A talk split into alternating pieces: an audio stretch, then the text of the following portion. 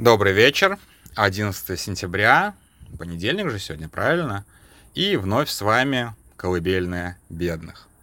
А сегодня у меня прям однозначный выбор темы. Я как-то с утра уже знал, что я буду записывать. Это, конечно же, ну, я обожаю это, это то, что касается памятников, войны памяти и, и так далее, и так далее. И вот как бы вот не могу пройти мимо, конечно же. Это установка, не восстановление, а именно установка уменьшенной копии памятнику Дзержинскому а, в, а, во дворе штаб-квартиры СВР, службы внешней разведки Ясенева.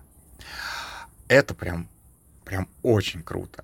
Сразу с нескольких аспектов. И вот я сейчас постараюсь, постараюсь вписаться в свои там 20-25 минут, чтобы полностью раскрыть тему. Ну, безусловно, СВР — это часть той самой как бы КГБшной там ВЧК, ОГПУ, НКВД, э, МГБ, КГБ, ФСК, ФСБ, СВР и так далее, грибницы, да, то есть это осколок вот этого вот э, советского карательного аппарата, э, и они как, они претендуют на наследие наравне с ФСБ. И у ФСБшников уже давно есть прям мечта, мечта вернуть э, памятник Дзержинского на Лубянку. И они там, и про какие-то вот опросы уже проводились, и постоянно вот общественное мнение, так или иначе, те ребята, они вот по поводу того, что а давайте вернем, давайте вернем. А, и это очень сложный политический вопрос, крайне сложный политический вопрос, потому что падение памятника а, на Лубянке это ключевой просто, супер ключевой и супер символический а, момент а, падения Советского Союза. То есть восстанавливаем памятник на Лубянке, это значит, что мы просто откатываем назад и возвращаемся в СССР.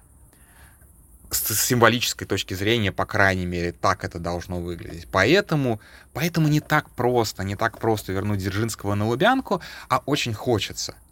И вот представьте себе ситуацию, вот абсолютно гипотетическую ситуацию. У вас есть полубезумный дедушка, к которому страшно приближаться, вот реально страшно приближаться. Да, даже не дедушка, ну, двоюродный дедушка, а, а, которого, ну, как бы вы знаете, иногда там к нему заходите для того, чтобы поухаживать, но в целом лучше как лучше подальше, да, но у него есть трешка в пределах бульварного кольца. Вот он живет в своей трешке на бульварном. И вы ждете, не дождетесь, пока он помрет. И тут вдруг откуда-то из Рязани а, приезжают родственники. И такие, а мы будем за... И начинают за этим дедушкой ухаживать. И вы узнаете об этом случайно. А еще вы случайно узнаете, что дедушка уже написал завещание. И эта трешечка, на которую вы так облизывались уже лет 10, помрет, уже скорее помрет, помрет дедушка-то. А, такая телега, где я описываю свой образ стандартного москвича, если что. Вот у меня примерно такие предрассудки о москвичах абсолютно всегда. Вот. И вот как бы появляется семья из Рязани, которая вот так раз и обошла на повороте, и типа и квартира, на которую вы так рассчитывали, уже не ваша и никогда не будет ваше, потому что вот вы, конечно, можете там посудиться потом, там поскандалить, порядиться, но дедушка-то уже э, завещание написал. Вот так же на Кривой Козе, что называется, родственники из Ясенева объехали, объехали лубянскую семью, установив у себя во дворе памятник э, Дзержинскому. И теперь что чекистам-то делать? Вот серьезно, а как бы их объехали. Вот, вот представьте себе их лица сейчас.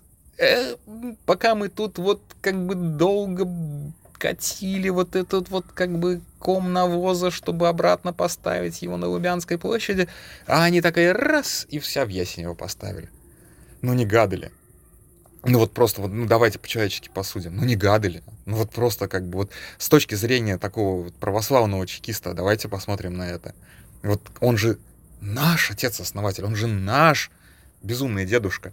Какого хрена тут какие-то родственники из Яснева приехали? Яснево это вообще где? Ну, очень обидно, вот как бы очень переживаю сейчас за, а, за ведомство Бортникова, как бы вот как бы Нарышкин Бортникова объехал Вот, это как бы забавно, с одной стороны. С другой стороны, а теперь, а что а теперь делать ФСБ? Ну, как бы надо чем-то отвечать, правильно? Ну, не могут же они тоже как бы, и мы поставим памятник Дзержинскому. Ну, вообще могут, конечно, да. Но это будет, ну, как бы, ну, это будет понижение ставок, согласитесь. Надо ставить что-то более откровенное. Ну, я не знаю, кого. Ежова они не поставят, понятное дело. А Берию, ну, вот, наверное, как бы ну, то есть, чтобы совсем повысить ставки, надо, конечно, Берию ставить. Вот. А еще лучше, как бы, памятник Сталину. Но я боюсь, что вот, как бы, не пришло еще время. Еще годик-полтора и поставят. А вот сейчас пока э, только пигонством заниматься реально. Так, ну, если эти поставили, то и нам можно. Ну, может быть, так вот они сделают. Вот. Но за пределами дележа наследства э, кому этот памятник? Да, это очень важный момент. Потому что памятник, памятник вообще-то человеку с неоднозначной биографией даже по меркам э, по меркам, а, ну, по всем меркам. То есть, как бы, это настолько, человек настолько неподходящий для государственнического культа, насколько это вообще в принципе возможно. То есть, во всех своих измерениях этот человек э, антигосударственник. И, наверное, ну, мне сложно, как бы, опять же, судить, потому что памятник-то, конечно, стоит не Дзержинскому. Памятник стоит легенде о Дзержинском. А легенда о Дзержинском, она очень сильно отличается, естественно, от реального а, революционера, создателя ВЧК, а, ВЧК а, создателя еще многих а, государственных органов а, советской власти. И за этим тоже как бы достаточно длинная история есть. А, начнем с того, что почему вообще, как Дзержинский появился на Лубянке. Это, об этом очень много говорил не, не, не очень много, но в какой-то момент говорил Смирнов, э, тут я его не, не, не как бы повторю, повторю, ничего страшного. Дело в том, что а, после 20-го съезда, а, после, собственно, зачитывания а, Хрущевым доклада о, о культе лич, личности, была такая тема, вот я боюсь соврать в терминологии, но что-то вроде как возвращение к, к ленинским принципам, возвращение к ленинской чистоте такой. То есть вот как бы последние 30 лет советское государство развивалось неправильно, в неправильном направлении, им руководили совершенно неправильные люди, поэтому мы просто полностью вычеркиваем этих людей, ну, десталинизация. А, ну, кого-то же нам нужно, как бы, вокруг какого-то пантеона нам нужно строить советское государство. Мы же не можем вычеркнуть всех. Ну, конечно же, мы не будем вычеркивать Ленина, разумеется. Поэтому, собственно, возвращение к ленинским принципам. А, а кто еще, кроме Ленина? Потому что практически все, кто а, дожил, ну, дожил хотя бы до 40-х годов, так или иначе замазались в репрессиях. Причем вот по самые, по самые, по самые уши. А, поэтому очень удобными в тот момент стали персонажи, которые рано умерли. Например, например Яков Свердлов. Или, например, а, тот же самый Дзержинский. Дзержинский, безусловно, за ним тоже очень много крови. Это прям абсолютно, безусловно и неотрицаемо. Он создатель концлагерей, он э, организатор красного террора, если не ошибаюсь. Он много чего сделал э, во время гражданской войны, что просто как бы от чего, ну, как полевой командир буквально. Вот, то есть это как бы это действительно мясник. Но к этому времени, в общем-то, это забылось. Ну, не то, что забылось, как бы жертвы. с, тех пор, с, тех, с тех пор столько было уже жертв, столько пролито крови, что на этом фоне Дзержинский казался, ну, не то, что совсем заинькой. Ну, некому было вспомнить, условно говоря. Памяти уже не оставалось о том, что, что творил Дзержинский. Он действительно выглядел как вот такое вот честное, чистое лицо. Вот пожалуйста, идеальный вождь, которого бесполезно критиковать, потому что он умер в 24 году, э, у которого осталось, ну, типа, положительное наследие, почему бы э, не построить соответствующий культ вокруг Дзержинского. И начали строить. Вот. И, соответственно, спецслужбам России, э, советским, тогда советским, конечно, спецслужбам, тоже нужно было дистанцироваться от этого вот кровавого образа 1937 года. А, от Сталина. Им надо было отстроиться максимально от НКВД. Поэтому, конечно же, им нужен был отец-основатель, который вот был чист с точки зрения а, вот, массовых репрессий хотя бы против своих. Потому что репрессии по классовому признаку, это типа репрессии по классовому признаку, окей, да.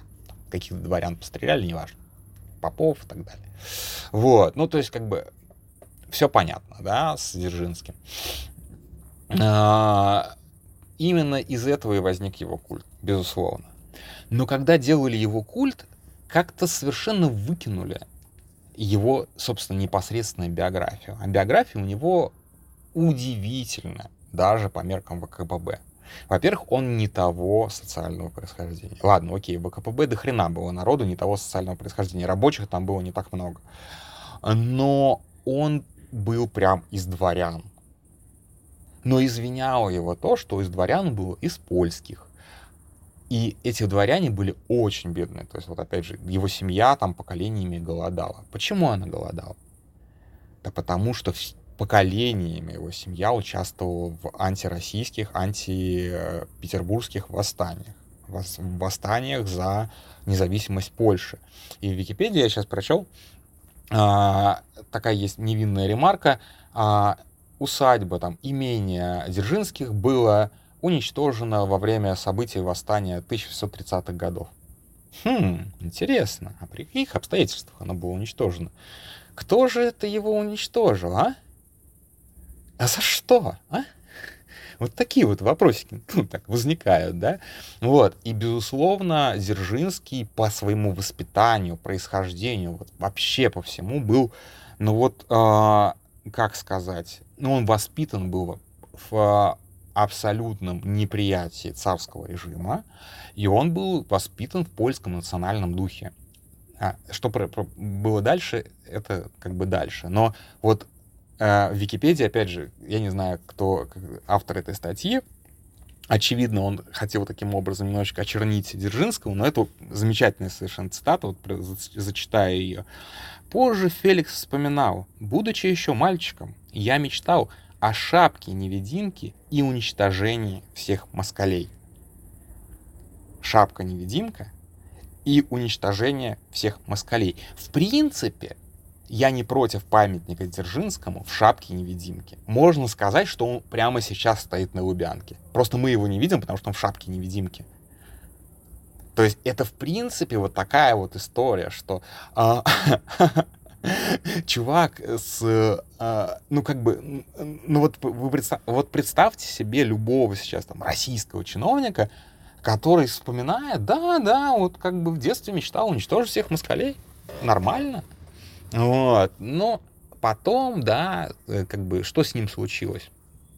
А, на фоне провала ну, как бы национальных, ну, то есть правых восстаний, да, национально освободительных, но это все равно как бы, Э, с точки зрения там политологии это все-таки правый какой-то курс, а, он ударился в социал-демократию. Ну, тогда это было прям ультра, ультра модно, ультра, прям как бы ультра актуально и так далее. То есть, действительно, во-первых, тогда ни социал-демократия, ни коммунизм еще не были ругательным словом, да, потому что еще не было нигде власти коммунистов. Никто, в общем-то, не представлял. Это была чистая теория. И как бы она была еще не обострена, скажем так, многочисленной практикой. Поэтому для него выбор а, быть социал-демократом это был ну, как бы нормальный, логичный выбор. А, и он, естественно, радикализировался, он в итоге примкнул к ВКПБ.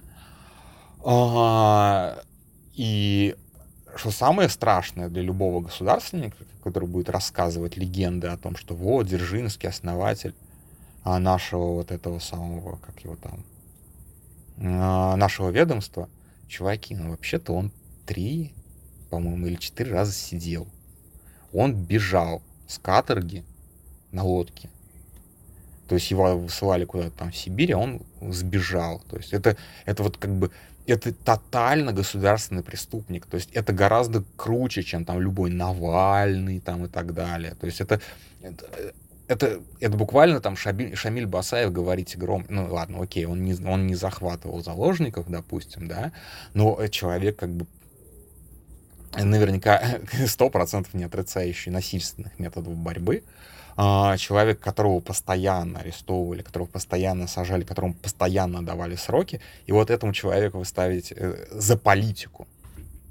И вот этому человеку вы ставите памятник, ну окей, молодцы, кому еще, как, кому дальше?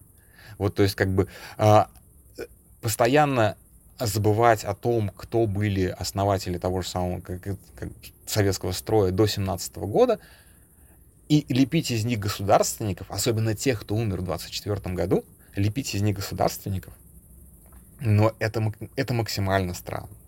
Потому что Дзержинский не строил советское государство. Он строил всемирное государство рабочих крестьян. Он, в отличие от вот как раз Сталина и, все, и так далее, кто строил действительно уже там державу, а, Дзержинский а, не был фанатом построения социализма в отдельно взятой стране. Он, конечно же, бредил мировой революцией и освоб... освобождение всего человечества от, э, от э, буржуазного ига. Вот тут как бы постоянно вот как бы мы просто выкидываем убеждения человека в угоду вот какому-то политическому моменту. Он не строил государство, он строил революцию. Это очень важно понимать, когда ты ставишь памятник. Вот у нас, у нас в наполовину родном мне городе Липецке есть памятник а, народной воле. Он такой в очень заброшенном месте, там э, таучки раньше собирались а, в, в Нижнем парке. И это единственный, насколько я знаю, памятник вот прям настоящим террористам, да. А, и Дзержинский, он же просто как бы, он террорист.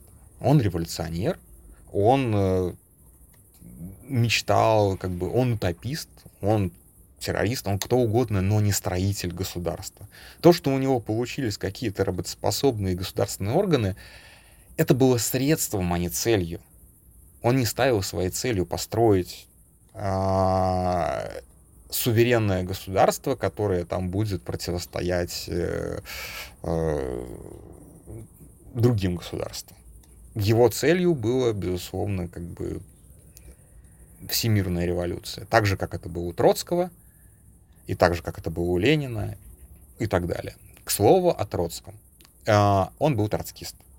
Он, под... он горячо, яростно спорил с Лениным, он поддерживал Троцкого. И, безусловно, если бы он пережил, как бы, если бы он дожил до 30-х годов, до 37-го года, его бы расстреляли, как троцкиста.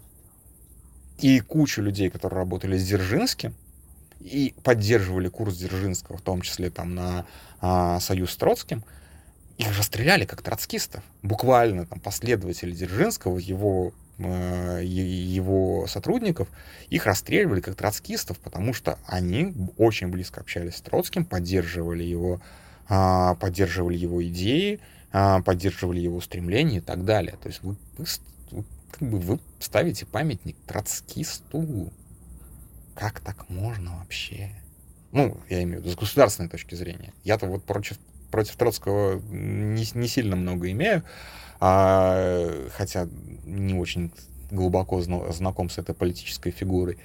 Вот, но тем не менее, да, беглый, беглый революционер. А, ну, тоже вот как бы вы... То есть это революционер, польский сепаратист, а, террорист, а, и троцкист. И вот, и вот ему памятник. Ну, вообще, то есть как бы в советское время можно было все это отбросить, как неважное, и построить легенду вокруг того, что вот этот вот человек строил социалистическое государство в отдельно взятой стране. Сейчас так, наверное, уже нельзя. Хотя вообще всем плевать, если честно, на вашего, на, на, на, на вашего Дзержинского.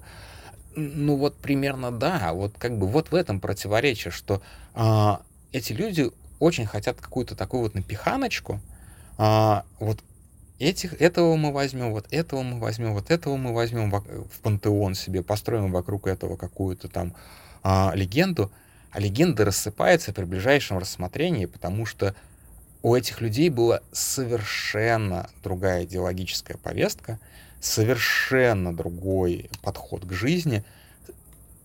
Он таких, как вы, как раз и репрессировал в 20-е годы. Вот этих вот жандармов всех.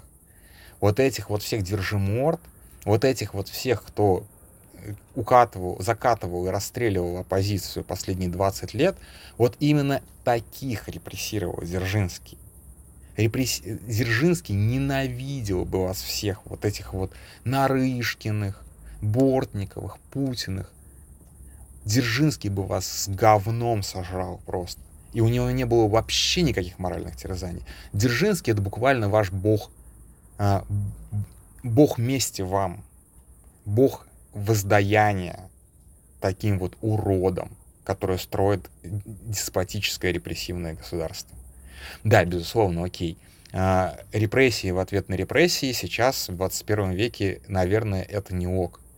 Но с другой стороны, вот чем больше читаешь о последних там 20-30 годах а, царской империи, тем больше понимаешь мотивации Дзержинского, почему они были так жестоки. Вот как бы и этому человеку они ставят памятник. Они ставят памятник уничтожителю своего класса я, пожалуй, поаплодирую этому решению. На этом все. Спокойной ночи и дождитесь голосовухи. Может быть, дождитесь голосовухи Смирнова, потому что он тоже обещал что-то на эту тему сказать. А, большое спасибо, что дослушали, и до свидания, до завтра.